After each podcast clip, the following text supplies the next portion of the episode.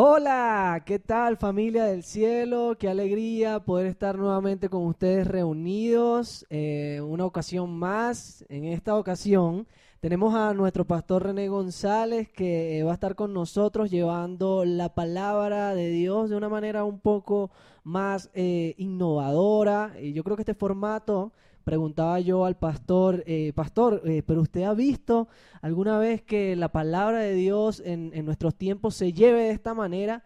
Y él lo que me contestaba era que realmente, o sea, una cosa es que cambiemos los principios y otra cosa es que cambiemos los esquemas. Y el esquema de la prédica hoy viene con, con, de una manera un poco más natural, una manera un poco también yo podría decir, pastor, cristocéntrica porque Cristo, en la gran mayoría de sus enseñanzas, enseñó más respondiendo preguntas a sus apóstoles que dando sermones, porque el, el único sermón reconocido es el del monte, ¿sí? Uh -huh. Pero del resto siempre ha sido como un toma y dame, un responde preguntas, un para acá y para allá. Entonces, bueno, familia, le dejo al pastor para que él los salude también y podamos comenzar en esta ocasión con lo que es la palabra de Dios. Ok, muchas gracias Ronnie por acompañarme. Gracias a todos ustedes que están en casa. Efectivamente, hoy vamos a aprender un poco más de la palabra de Dios y bueno, vamos a ver cómo funciona esto. Así que, pues en la medida en que puedas compartirnos tus impresiones, te invitamos a que lo escribas allí en el chat. Recuerda que tienes allí en la descripción del video y en este momento en el chat van a estar colocando el bosquejo en la aplicación YouVersion para que ustedes puedan colocar allí sus apuntes, sus notas de todo lo que vamos a hacer en este momento con la palabra de Dios. Ronnie, ¿te parece si vamos a la palabra de Dios, pero empezamos con nuestra declaración de fe? A la una, a las dos y a las tres. Esta, Esta es mi Biblia. Soy todo lo que ella dice que soy. Y tengo todo lo que ella dice que tengo. Puedo hacer todo lo que ella dice que puedo hacer. Mi mente está alerta, mi corazón está receptivo, mi espíritu está dispuesto para ser transformado por el poder de la palabra de Dios. Estoy a punto de recibir la incorruptible, indestructible y siempre viva semilla de la palabra de Dios. Nunca más seré igual. Nunca, nunca, nunca más seré igual. En el nombre de Jesús. Amén y amén. Oye, y eso que no lo ensayamos, estuvo bueno. no, y, y no te diste hasta el mismo tono de voz lo hago contigo. Sí, sí, gracias, gracias. Se nota que eres quien edita las, las, las prédicas mías, ya conoces mi tono. Así es. Listo. Bueno, Ronnie, entonces, eh, pues básicamente el formato es muy sencillo. Vamos a arrancar con preguntas y respuestas. Y pues ya tenemos un, un tema, ¿cierto? Sí, y es que eh, nos quedamos en la prédica pasada, en la macro enseñanza pasada, nos quedamos en Lucas 6, ¿cierto? Lucas 6 y quedamos en el versículo 31. Ok, entonces ¿Listo? de aquí en adelante vamos al 32 y así sucesivamente, ¿no? Exactamente. En la macroenseñanza pasada estamos hablando de eh, yo amo a Dios a mi manera. Sí, sí, correcto. ¿Cierto? Entonces, eh, yo creo que eh, esta en el, en el bosquejo tiene un nombre que, que, va de acuerdo a lo que ya habíamos hablado la semana pasada. Sí, la intención es continuar con, con la línea que vamos llevando, que es, ¿soy en verdad un cristiano? ¿Verdaderamente soy un cristiano? Sí, poder responder esa pregunta. Si le preguntaran a Jesús, por ejemplo, ¿cómo reconoces a un cristiano? Bueno, pues él tiene algo que decir al respecto. Bueno, entonces leamos eh, Lucas 6, ¿no? Sí, está bien. Entonces tomen su Biblia, igual ahí va a aparecer en este momento aquí eh, el texto para que sigamos juntos la lectura. Dice así la palabra de Dios, versículo 32 del capítulo 6 de Lucas. Si solo aman a quienes los aman a ustedes, ¿qué mérito tienen? Hasta los pecadores aman a quienes los aman a ellos. Y si solo hacen el bien a los que son buenos con ustedes, ¿qué mérito tienen? Hasta los pecadores hacen eso. Y si prestan dinero solamente a quienes pueden devolverlo, ¿qué mérito tienen? Hasta los pecadores prestan a otros pecadores a cambio de un reembolso completo. Ronnie, por favor, cuéntanos qué dice el versículo 35. amen a sus enemigos, háganles bien, presten sin esperar nada a cambio. Entonces su recompensa del cielo será grande y se estarán comportando verdaderamente como hijos del Altísimo, pues Él es bondadoso con los que son desagradecidos y perversos. Deben ser compasivos, así como su Padre es compasivo. Muy bien. Ronnie, efectivamente, esto hace parte de lo que tú mencionabas. Hace parte del Sermón del Monte. Esta enseñanza de Lucas capítulo 6 nos está dando una dirección de qué es lo que debemos hacer. Así que eso podría responder una pregunta, ¿cierto? Sí, ¿qué es lo que Dios espera que yo haga, pastor? O sea, la pregunta para mí en esta tarde es qué Dios, y para la iglesia, qué Dios espera que nosotros hagamos, qué, qué es lo más importante para Dios que nosotros hagamos. ¿Cierto? Creo que esa es una pregunta muy importante que debemos respondernos y, aprender a, a, entender porque hay muchas cosas que nosotros podemos hacer, ¿cierto? Por ejemplo, ¿será que Dios está esperando que nosotros leamos la Biblia todos los días?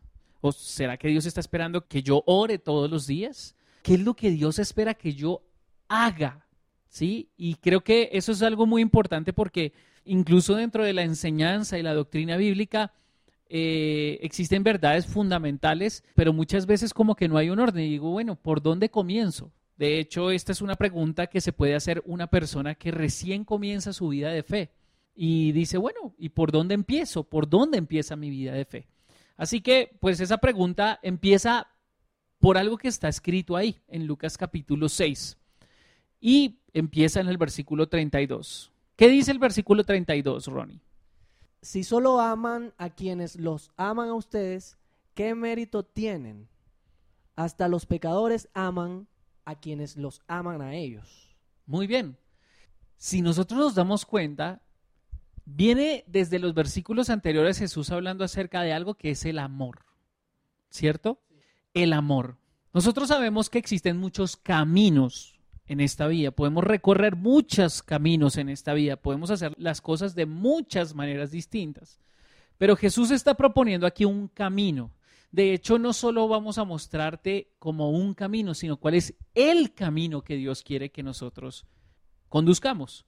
Y habla acerca del amor. Y dice, si solo aman a quienes los aman a ustedes, ¿qué mérito tienen? La pregunta que yo te puedo hacer a ti, para ti es sencillo amar a las personas que te aman, que te demuestran tu amor. Es fácil, eh. yo creo que eso es lo más fácil en esta vida, amar siendo correspondido. Exactamente, habla de la correspondencia, ¿cierto? Es fácil eh, amar a alguien que te responde de la misma forma.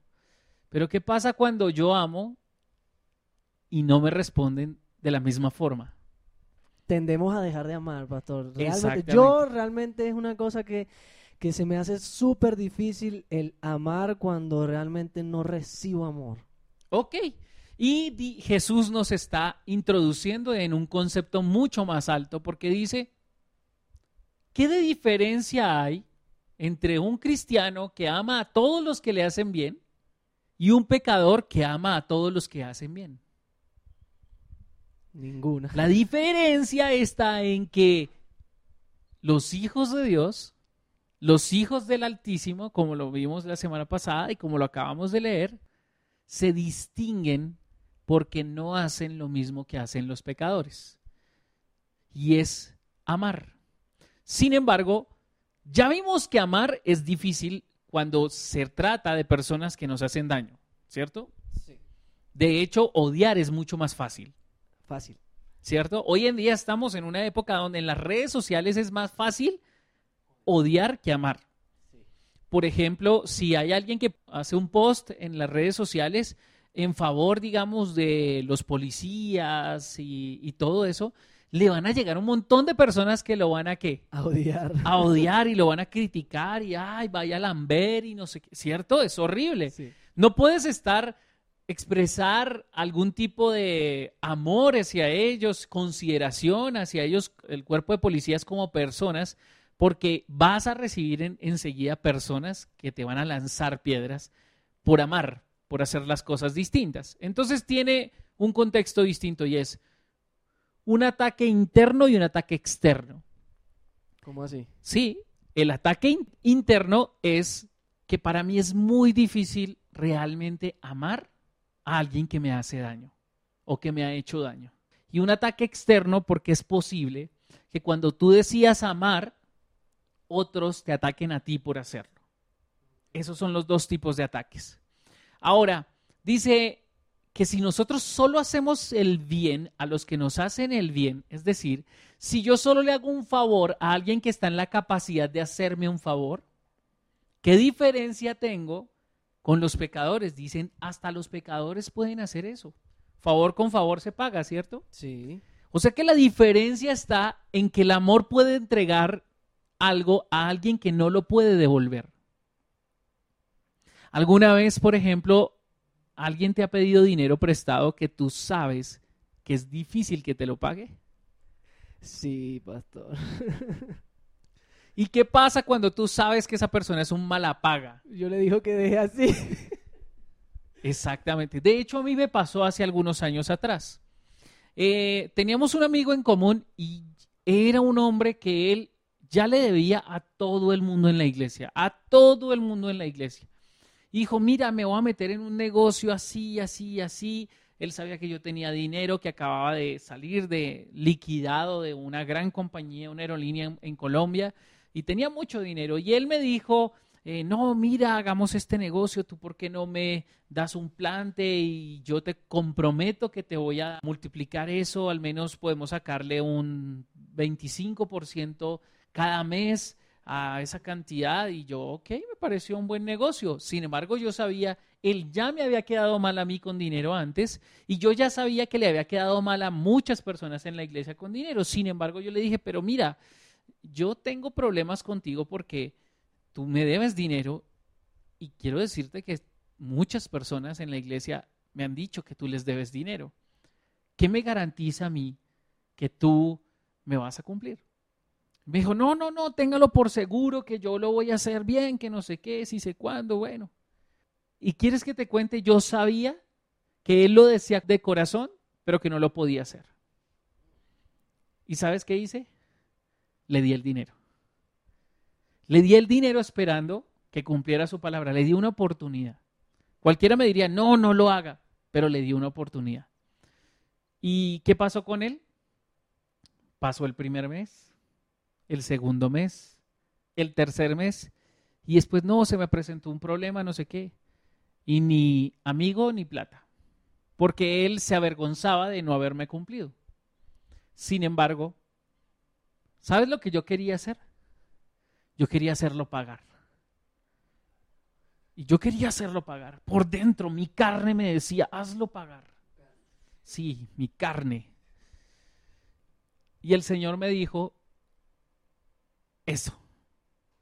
Verso 34, si prestan dinero, ¿solamente a quiénes? A quienes pueden devolverlo. ¿Qué mérito tienen? Hasta los pecadores prestan a otros pecadores a cambio de un reembolso completo. Amen a sus enemigos. ¿Y yo qué? y decía, yo amaba realmente, es mi amigo. Hasta el día de hoy lo sigue siendo, es mi amigo. Y yo sabía que él estaba avergonzado conmigo y un día lo llamé, lo busqué, no me contestó. Así que le envió un mensaje a su WhatsApp y le dije, brother, mira, Pancho, quiero decirte que yo sé que tú me fallaste con este dinero, sé que tú no me has vuelto a hablar porque te sientes avergonzado, pero yo quiero perdonarte la deuda y te la perdono. Te perdono la última deuda y te perdono las deudas anteriores. Páralo ahí. ¿Cuántas veces yo tengo que hacer eso, pastor? ¿Cuántas veces yo tengo que amar así? Si él viene nuevamente a pedirte dinero, ¿estás en la obligación o el deber de volver a confiar en él? Ok. Veámoslo desde el punto de vista de Juan. Y vamos a ir a Primera de Juan, capítulo 3, versículo 17 al 18. Primera de Juan capítulo 3, versículo 17 al 18. Por favor, léelo. Si alguien tiene suficiente dinero para vivir bien y ve a un hermano en necesidad pero no le muestra compasión, ¿cómo puede estar el amor de Dios en esa persona?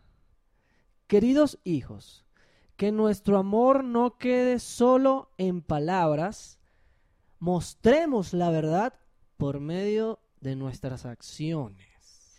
Mira que lo que dice Juan en su carta. Recuerda que hablamos la semana anterior acerca de adorar a Dios en espíritu y en verdad. En espíritu y en verdad. Y esta es una descripción clara de ese versículo. Yo puedo adorar a Dios en espíritu, levantar las manos en la iglesia, orar, hacer todo eso, ¿cierto? Sin embargo, el amor como la fe solo se puede manifestar a través de las palabras y las acciones. Ok. Entonces, esto es un tema financiero, ¿cierto? Es un tema de decir, ok, ¿cuántas veces yo lo voy a hacer? La situación es, si realmente es una persona que está en necesidad, está pasando por una necesidad muy fuerte, y yo puedo ayudarlo en su necesidad y no lo hago, así yo sepa, si, si me, me viene a pedir prestado, Ah, ya entendí. ¿sí? Me viene a pedir prestado y está realmente en una necesidad, ¿sí? Yo he tomado la decisión incluso en algunos momentos de ver la situación y decirle, ¿sabes qué? No me pidas prestado algo que yo sé que no me lo vas a devolver o que te va a ser muy difícil devolverlo. Déjamelo y yo te lo ofrendo, Es que si te das cuenta, porque lo pones en deuda contigo. si te das cuenta, cuando contabas el testimonio, decías que eh, tú conocías que él no era capaz de devolverte el dinero, pero viste su corazón, viste la sinceridad con que él te decía la cosa, ¿sí? Aunque tú veías que no era capaz de regresarte el dinero. Le estaba dando una oportunidad, pero como le estaba dando una oportunidad, yo sabía que había mucha posibilidad de que esa persona no me cumpliera. ¿Sí? Así que yo lo estaba haciendo conociendo los riesgos. Yo conocía los riesgos. Él no me engañó a mí. Él no me sacó dinero tratando de engañarme. Él fue honesto y sincero conmigo. Y yo decidí hacerlo. Es que el amor entonces se trata de, ok, la acción de amar aún conociendo los riesgos, no solamente en el tema financiero, sino en, en- en todos los ámbitos. El amor es amar a pesar de los riesgos. Exactamente. Mira, creo que amar es agregar valor a la vida de las personas. Existen dos tipos de amor y cuando Jesús nos está diciendo que amemos a nuestros enemigos, que amemos a las personas, necesitamos entender realmente lo que es el amor. Y creo que antes de seguir adelante podríamos definir lo que significa realmente amar. ¿Te parece? Perfecto, perfecto. Listo. Entonces vamos a ir a Juan capítulo 13, versículo 34 al 35. ¿Qué dice Juan 13, 34 al 35, Ronnie? Así que ahora les doy un nuevo mandamiento. Ámense unos a otros, tal como yo los he amado. Ustedes deben amarse unos a otros. El amor que tengan unos por otros será la prueba ante el mundo de que son mis discípulos. Por favor, vuélvelo a leer. Alguien necesita volver a escuchar ese versículo. Así que ahora les doy un nuevo mandamiento. Ámense unos a otros, tal como yo los he amado. Ustedes deben amarse unos a otros. El amor que tengan unos por otros será la prueba ante el mundo de que son mis discípulos. Ay, ay, ay. Aquí vamos a aprender algo, iglesia. ¿Cómo se leen las escrituras y cómo se saca realmente una verdad de la Biblia? Existen formas de dar un mensaje. Yo puedo como predicador dar un mensaje temático. El mensaje temático es que yo tengo un tema y yo busco dentro de la Biblia todos los versículos bíblicos que refuercen mi concepto y mi tema. Entonces, si yo digo que el amor es un sentimiento, entonces trato de buscar todos los versículos que me apoyen el hecho de que el amor es un sentimiento, ¿cierto?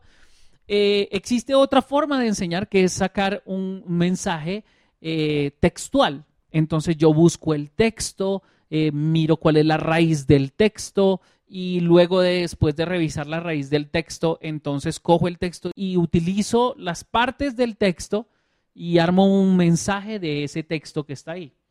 ¿Sí? Sin embargo, ese texto puede que esté fuera de contexto. Solamente miro el texto. Por ejemplo, cuando dice la Biblia, eh, no permito a la mujer enseñar al hombre. Eso es algo que está textualmente. Pero no tiene en cuenta por qué lo dijo Pablo, a quién se lo dijo, ¿sí? ¿A qué se refería? No, no, no. El solo texto dice no enseñará a la mujer al hombre. Entonces yo puedo decir, ahí hay una verdad que dice que la mujer no puede enseñar al hombre, que no pueden existir las pastoras, que no pueden, ¿sí? Eso es algo textual. Y existe la otra forma, la tercera, ¿sí? La primera es temática. El tema, la segunda. el texto. Y la tercera, expositiva. Expositivo significa que toma en cuenta no solo lo que dice, sino lo que quería decir en ese momento y en qué contexto se estaba dando. ¿Listo? Entonces casi siempre un sermón expositivo se enfoca en sacarle todo el jugo posible a ese texto. ¿Vale? Vamos a tratar de sacarle todo el jugo a esos dos versículos. ¿Listo? Dice, así que ahora les doy un nuevo mandamiento. Así que Jesús nos está hablando de un nuevo qué? Mandamiento. Y establece entonces en este caso que es un mandamiento, una instrucción que hay que seguir. Punto. Estamos claros ahí todos, ¿cierto? ¿Y cuál es el mandamiento? Ámense unos a otros. Significa que si es un mandamiento, amarse no es algo que tenga que ver con mis sentimientos. Amarse no tiene nada que ver con mis pensamientos. Amarse tiene todo que ver con mi espíritu, con lo que hay en mi espíritu. Es una decisión que sale, ni siquiera sale de mi deseo, sale del espíritu mismo. Porque para poder amar a un enemigo, la única forma que tú puedes hacerlo es amar en el espíritu. Cuando tú amas en la carne, entonces no puedes entregar ese tipo de amor que Jesús lo hizo. Dice, ¿cómo es que se ama? Y Jesús establece cuál es el tipo de amor. Dice, ámense unos a los otros. ¿Cómo? Tal como yo los he amado. ¿Cómo Jesús nos ha amado? Entregando su vida. Sí, pero antes, eso fue antes de ir a la cruz. ¿Cómo, ¿Cómo los amaba antes de ir a la cruz? Ok.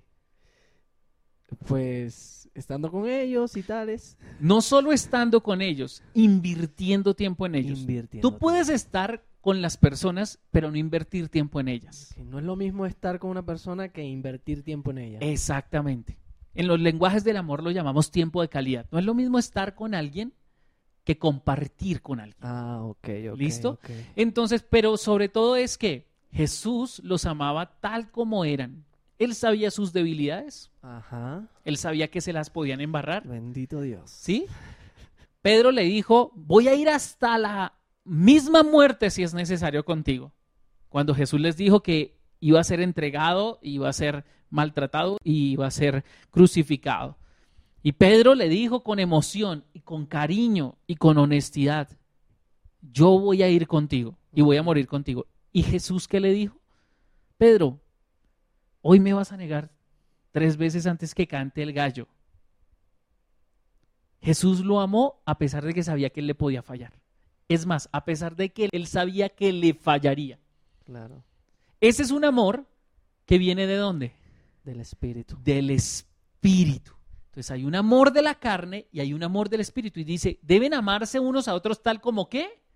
Como yo los he amado. O sea, ¿cómo?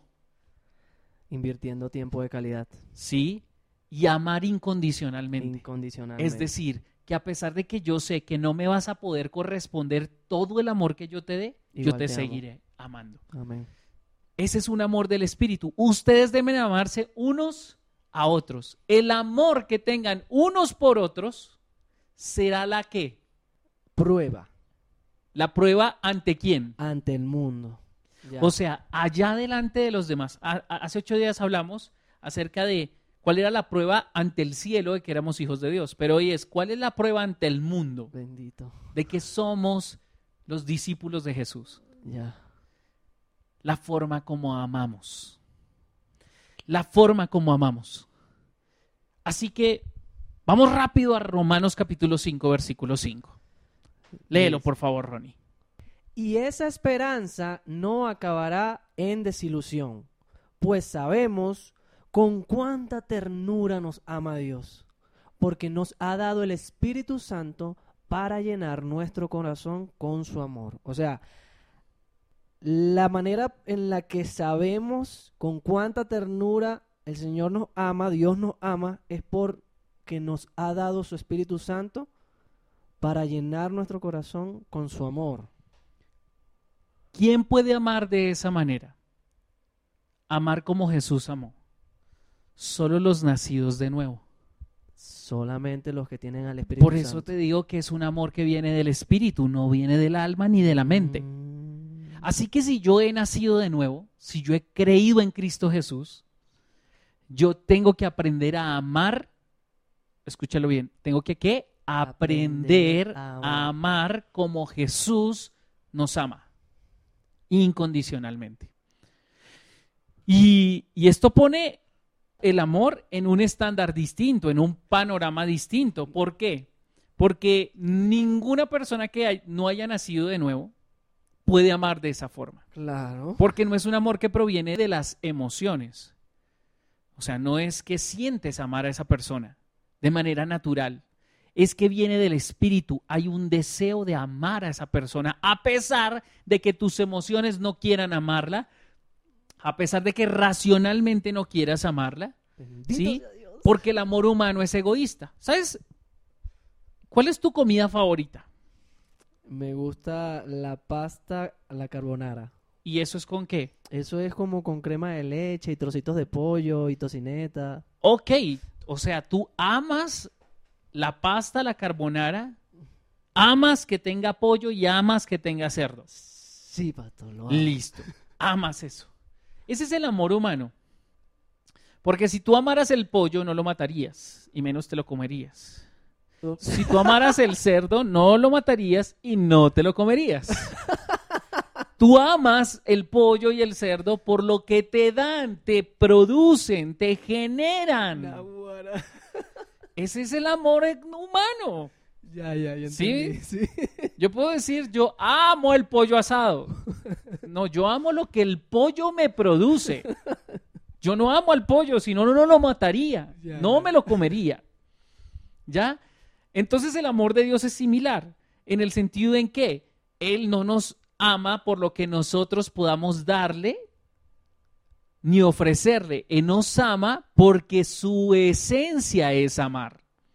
Wow. ¿Listo? Entonces, cuando decimos que nosotros amamos a las personas, es una muestra de que Dios está en nosotros. Absolutamente. Claro. Esa clase de amor no está en nuestra mente porque Dios no está en tu mente. ¿Dónde está Dios? En mi espíritu. En tu espíritu. O sea que es un amor que nace del espíritu, ¿cierto? No es un amor que está en mis sentimientos porque Dios no está en mis sentimientos. ¿Sí? Él hizo su morada, su recinto, ¿en dónde? En su espíritu. Y se hace verdad. Por eso me encanta cuando leímos Primera de Juan 3:18, mostremos la verdad por medio de nuestras acciones. Ya. Así es como podemos amar en espíritu y en verdad, adorar en espíritu y en verdad. Cuando es, se muestra el amor. De hecho, alguna vez me encontré con una persona que decía, uy, no es que yo odio a mi suegra. Porque la suegrita no era nada, o sea, no era una perita en dulce, no, no, no. Era una suegra de esas típicas suegras, ¿sí? Metías y... eh, de esas. Y ella decía, yo odio a mi suegra. Y yo le decía, ¿y tú eres una mujer que cree en Cristo Jesús? Sí. ¿Nacida de nuevo? Sí. ¿Llena del Espíritu Santo? Sí. ¿Pero odias a tu suegra? Sí. Entonces, decía, ok. La mayoría de nosotros no hemos entendido que amar no es una opción, es el camino.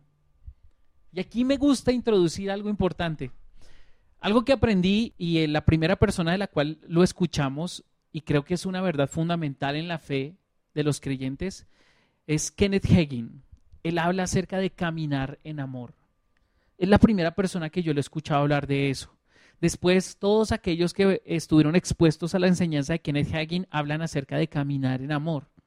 De hecho, una de nuestras escuelas habla y nos enseñó muchísimo acerca de caminar en amor. Y hay ejemplos de cómo caminar en amor. Y caminar en amor es caminar en ese amor incondicional, en ese mandamiento. Dice, pero ¿cómo puedo caminar en amor? ¿Cómo puedo amar a mi suegra cuando mi suegra es una bruja? Claro, pobrecito. Claro, nadie humanamente puede amar a una persona que le hace daño, que le, le pone la vida de cuadritos, que, que busca la caída, que la critica constantemente, que la menosprecia incluso constantemente, que cada vez que puede dice, yo le dije que esa mujer no le servía, ¿sí? Y lo dice enfrente de ella, es una mujer ácida. Ya. ¿Cómo puedo yo amar a esa persona? Recuerda que Romanos 5, 5 dice que Dios puso el Espíritu Santo en nosotros, nos lo dio para llenarnos de amor. Sí. De hecho, hay una traducción que todos conocemos que dice, derramó el amor de Dios por medio del Espíritu. Derramó, es decir, que eso es algo espiritual. Si yo soy un hombre nacido de nuevo, si yo soy un hombre que he recibido el Espíritu Santo de Dios, tengo el amor de Dios, tengo ese tipo de amor. Por eso Dios me manda, por eso Jesús me manda que ame a los demás con ese tipo de amor. ¿Por qué? Porque no te está pidiendo nada que ya no te haya dado. Ese amor está dentro de ti. Por eso dice Primera de Juan 4:8 lo siguiente. ¿Qué dice Primera de Juan 4:8? Pero el que no ama no conoce a Dios. Ay, porque Dios es amor. Vuélvelo a leer nuevamente. Pero el que no ama no conoce a Dios, porque Dios es amor. No lo conoce. Por eso tu pregunta del principio, ¿cuál era? ¿Qué es lo que Dios espera que yo haga? Amo. Amar. Amar. O sea, Dios no está esperando ni que leas la Biblia, ni que ores, ni que ayunes, ni que vayas a la iglesia, ni que cantes canciones cristianas, ni que levantes las manos, porque todo eso no tiene ningún valor si no tienes amor, si no aprendes a caminar en amor.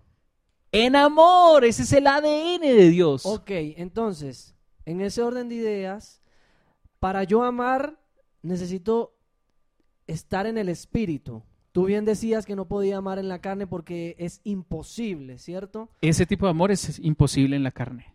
Pero, ¿cómo, cómo yo ando en el espíritu? ¿A, qué llamas tú andar en el espíritu? Ok.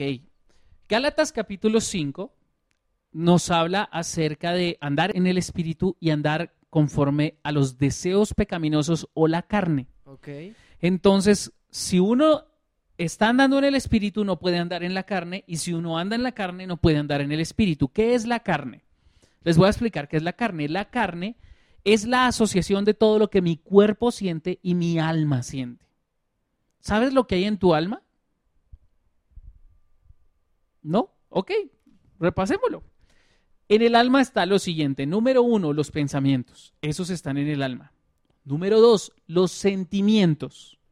Esos están en el alma. Número tres, las emociones. Esas están en el alma. Número cuatro, el intelecto, lo que tú sabes. Eso está en el alma. ¿Listo? El cuerpo, pues es todo lo que físicamente nosotros sentimos. El cuerpo y el alma es en lo que la mayoría de gente que no conoce a Dios anda. ¿Anda por qué? Toma decisiones por qué? Por sentimientos, por razón por emociones, por lo que piensa o por lo que desea su cuerpo. Okay. Eso es andar en la carne.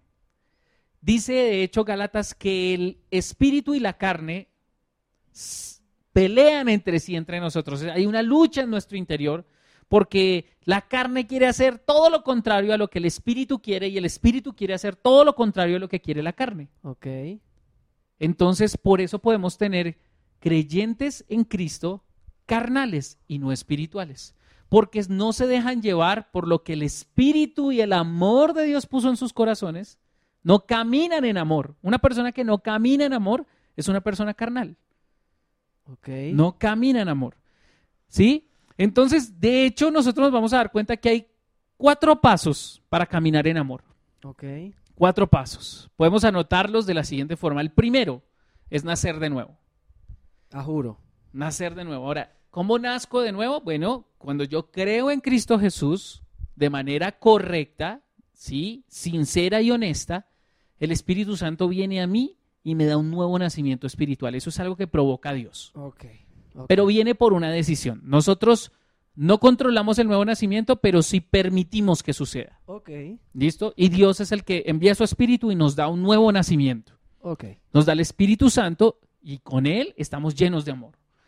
Número dos, ahora que hay que aprender a ejercitar el amor. Es como si tú tienes músculo, ¿cierto? Pero te gustaría de pronto tener más masa muscular. Obvio. ¿Qué es lo que debes hacer para tener más masa muscular? Ejercitar. Ejercitar. Así que Dios ya te dio amor. Todo el amor espiritual está en ti, Ya. pero está sin ejercitar. O sea, no se ha desarrollado ese amor. Hay que desarrollar el amor de Dios en nosotros. ¿Cómo? Pues como se desarrolla la fe, por las acciones y las palabras. Amén. Así que cada vez que yo esté frente a una situación difícil en la que quisiera actuar conforme a mi carne, yo tengo que ejercitarme, porque es la oportunidad de que el amor de Dios se perfeccione, se desarrolle, se ejercite en nosotros. Pongamos una suposición entonces, que mi esposa me mandó a hacer algo Sí. y lo hizo de una manera un poquito fuerte y ruda, ¿no? Y respetuosa. Y respetuosa. Es el momento especial para ejercitar el amor. Exactamente. Ya. Por ejemplo, mi lenguaje de amor es el toque físico. Ok. Y cuando mi esposa de alguna forma, yo he hecho que se enoje por alguna situación y yo insisto en hacerlo, es posible que cuando yo pase por el lado y si no soy cuidadoso, si ella está enojada conmigo, su reacción carnal va a ser, sí, moverme. Sí. Yo me voy a sentir ofendido de que ella me llegue a moverme, a empujarme, ¿sí? Porque es tu lenguaje. porque es mi lenguaje, pero ella está enojada Claro. por ejemplo, yo pudiese estar enojado con algo, ¿sí? Y, y sé que pudiera responder a una situación difícil con ella, entrar en una confrontación, pero yo elijo amarla. Ya.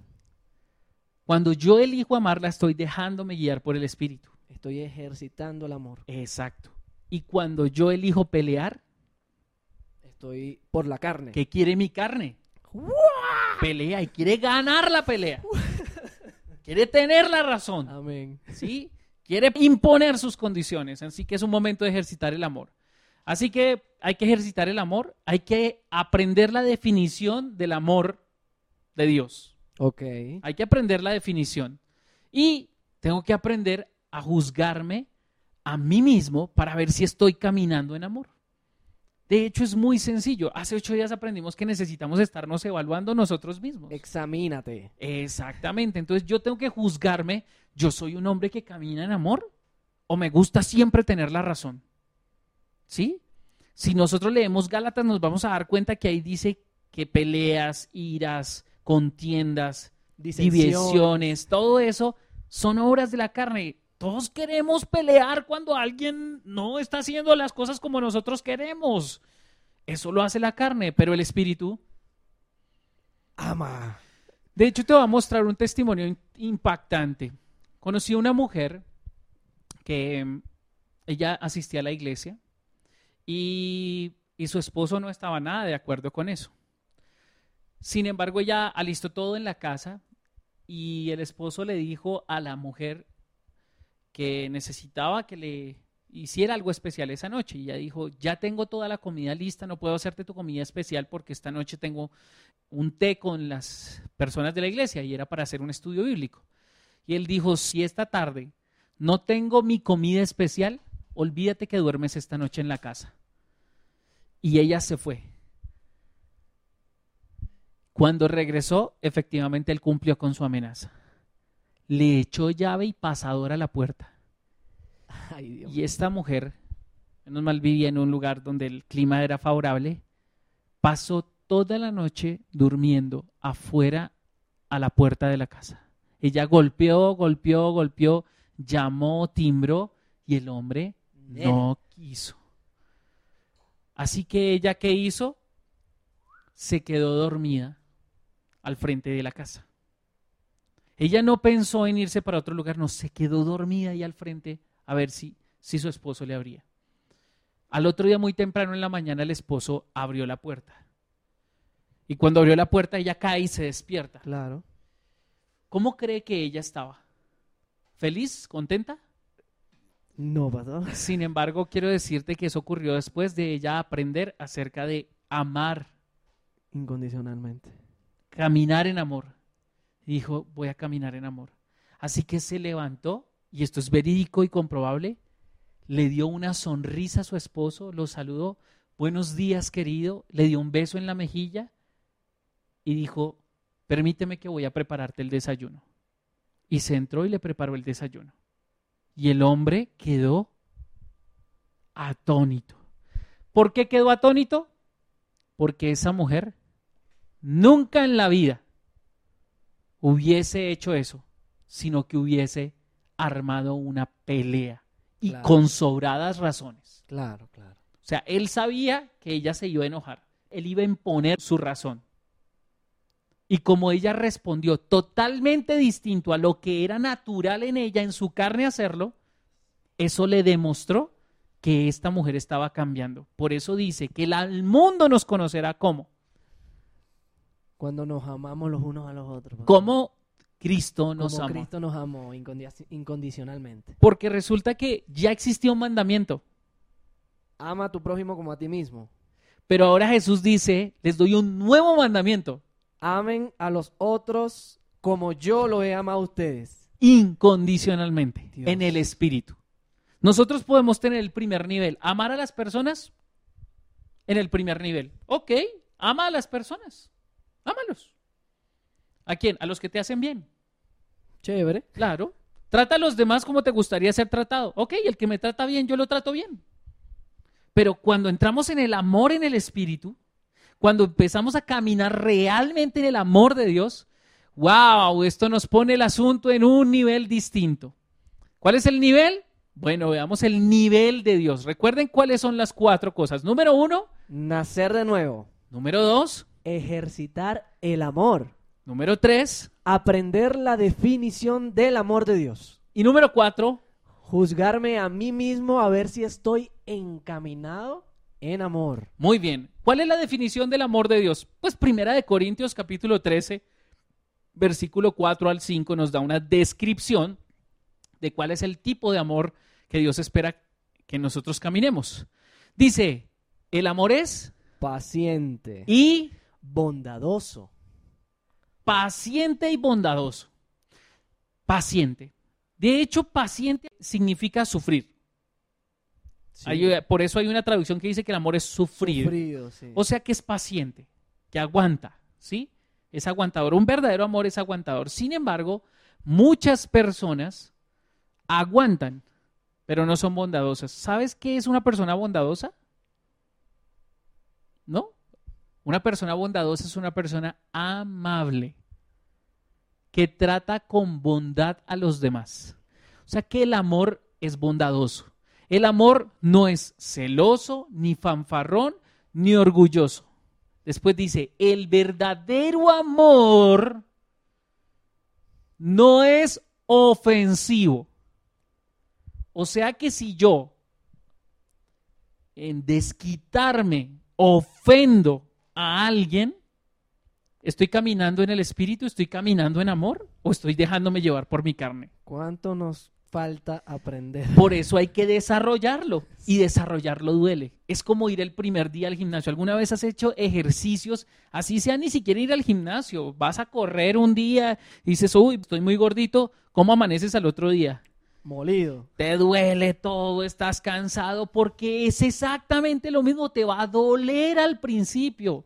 Pero de tanto ejercitar el amor de Dios en tu vida y caminar en amor, hasta que ya va a ser sencillo, fácil. Ah, no, yo esto lo levanto rápido. Sí, pero alguien que nunca ha caminado en el amor de Dios, le va a costar. Yo no te estoy diciendo que no te va a costar, a mí me Sí, cuesta. A ti te cuesta, ¿cierto? A mí me encantaría ganar todas las peleas con mi mujer. A mí también. Pero hay momentos donde el Señor me dice, camina en amor. Wow. Camina en amor. Sí, y yo no voy a esperar si ella camina en amor conmigo o no. Yo voy a caminar en amor, punto. Es mi decisión, es mi problema, no el de ella. Claro. ¿Sí? Ahora, esto en el contexto y ahora con los demás, con los de afuera, de la misma forma, voy a caminar en amor.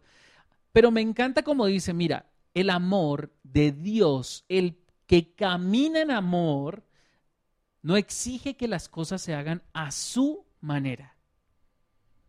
No se irrita, ni lleva un registro de las ofensas recibidas. Ya, ya.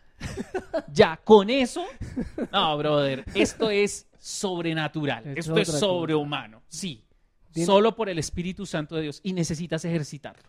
Wow. O sea, no va a ser sencillo, sí, sé que hay momentos donde vas a reaccionar, pero después hay un momento donde vas a tener que ejercitarte y decir, voy a caminar en amor. De hecho, yo les voy a invitar a que usted coja una tarjetica. Si usted tiene problemas en, en la casa, por ejemplo, ahorita con la cuarentena y con todo eso, que hemos tenido muchos conflictos en casa, ha sido un perfecto momento para ejercitar el amor.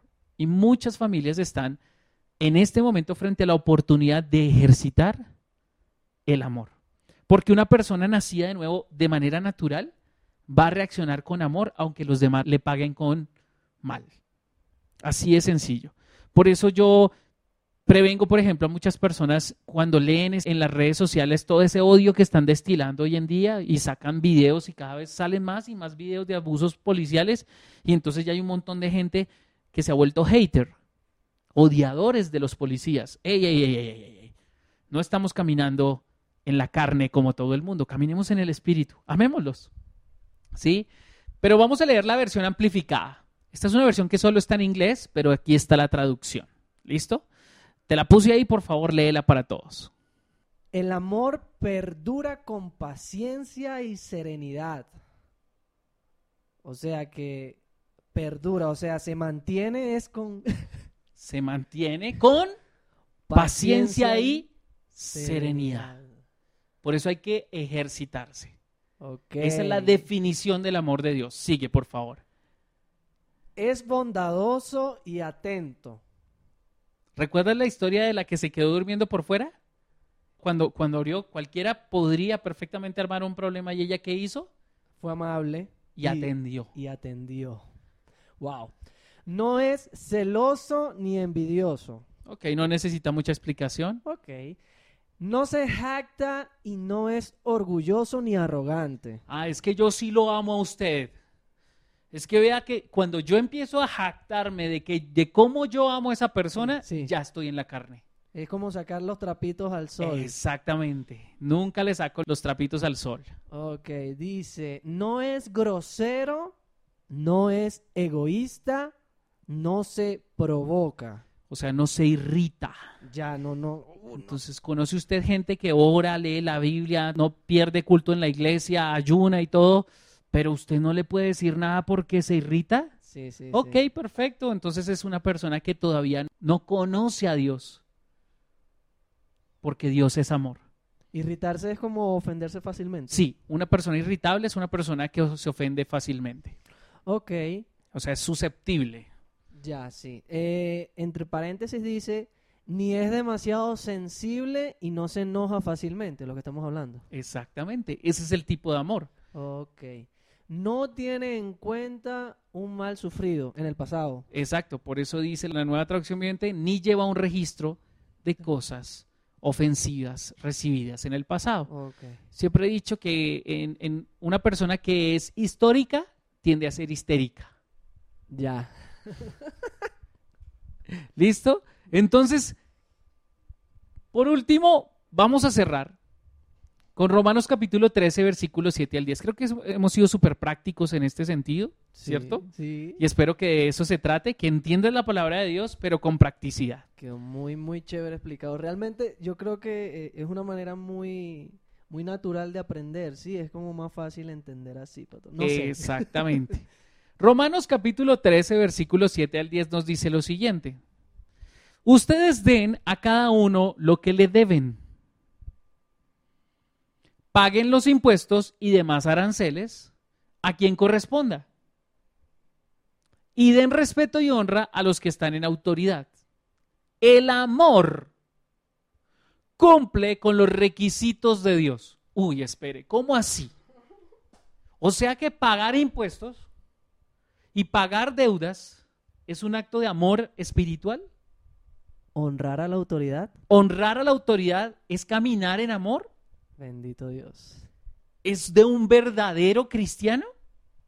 Ahí lo dice, está el claro. que paga los impuestos, el que paga las deudas y el que honra a sus autoridades. Y si no honra a sus autoridades, y si se queja por pagar impuestos porque se los roban supuestamente, No está cumpliendo con los requisitos de Dios. entonces no está caminando en el espíritu, por tanto no lo pueden reconocer allá afuera como un hijo de Dios. como un hijo de Dios. Como un discípulo. Ajá. Esto es, esto es, o sea, siempre mirar la palabra de manera expositiva nos va a exponer ante ella. Verso 8. ¿Qué dice el verso 8? No deban nada a nadie, excepto el deber de amarse unos a otros. Increíble. Me encanta que Jonathan en una ocasión, el líder de jóvenes, hablaba acerca de eso y decía, ¿sí? Yo nunca pensé que yo estaba endeudado con las personas. Y efectivamente yo estoy endeudado con las personas. Estoy endeudado con mis hijos, les debo amor. sí. Estoy endeudado con mi esposa, les debo amor. Estoy endeudado con ustedes, mi iglesia, les debo amor. Por eso quiero agregarles valor cada vez que estoy aquí al frente. ¿Sí? Sigue, por favor. Si aman a su prójimo, cumplen con las exigencias de la ley de Dios. Ahí está la respuesta. ¿Qué es lo que Dios quiere que yo haga? Si hay una ley que Dios quiere que yo cumpla, ¿cuál es? Estoy en el deber de amar a los otros. Exactamente. Exactamente. O sea, tú quieres cumplir la ley de Dios, quieres estar alineado con la palabra de Dios, camina en amor. No importa lo que hagas, camina en amor. No puedes hacer nada más que esforzarte y ejercitarse en caminar en Amor. amor. No importa si todos los días lees la Biblia, todos los días oras, todo eso te debe ayudar y es una herramienta muy buena y poderosa y conectarse con la iglesia y los GPS, pero si eso no me está llevando a qué? A caminar en amor. O sea, andar en el espíritu, no estoy cumpliendo con lo que Dios está pidiendo de mí. Eso es lo que Dios espera de mí. Y Él me está pidiendo porque ya me dio el Espíritu Santo de Dios. Por tanto, estoy lleno de qué? De amor. Ya estoy. Solo tengo que ejercitarlo. Punto. Ponerse lindo. Hay algunos que son fatness, ¿no? Fatness, sí. Es Esta- una nueva cultura. Exactamente. Y otros que están fitness. Fitness. El que está fitness es el que trabaja en su cuerpo, ¿cierto? Sí. ¿Usted quiere estar fitness espiritualmente? Amén. ¿En qué tiene que trabajar? en el amor. Y si usted quiere estar fatness en el espíritu, entonces No lo trabajo ni no, siquiera ya. no me intereso por amar a nadie, o sea, me intereso por tener la razón O y punto. Ni siquiera es trabajar el odio, sino Sí. no trabajar Y va a morir de un paro cardíaco espiritual, seguro. Pues los mandamientos dicen, no cometas adulterio, no cometas asesinato, no robes, no codicies. Estos y otros mandamientos semejantes se resumen en uno solo. Ama a tu prójimo como a ti mismo.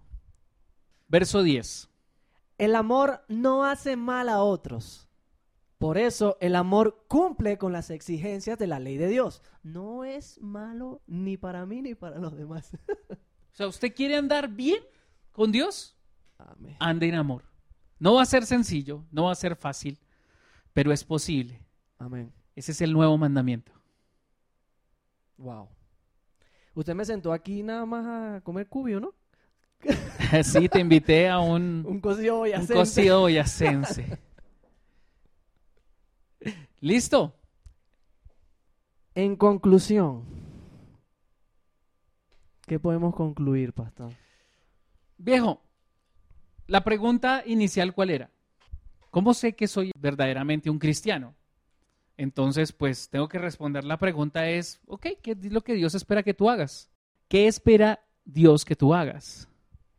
Pues quedó claro que camine en amor, que viva en el Espíritu, que vivir en el Espíritu es vivir contrario a todo lo que mi carne desea y vivir cumpliendo las exigencias de la ley de Dios y las exigencias de la ley de Dios son amar a mi prójimo como a mí mismo y amar a los demás como Jesús nos amó a nosotros. Así es. Entonces, ¿cómo puedo llevar esto a cabo? Número uno.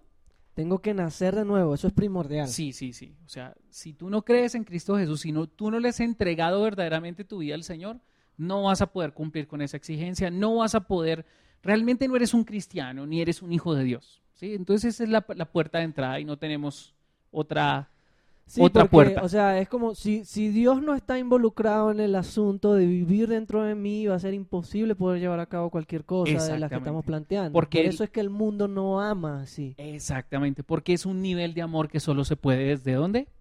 desde el interior, del espíritu. Desde el espíritu, exactamente. Entonces tienes que tener un espíritu conectado con Dios para ok, poderlo ese hacer. es número uno, nacer de nuevo. Sí. Número dos, Ejercitar el amor.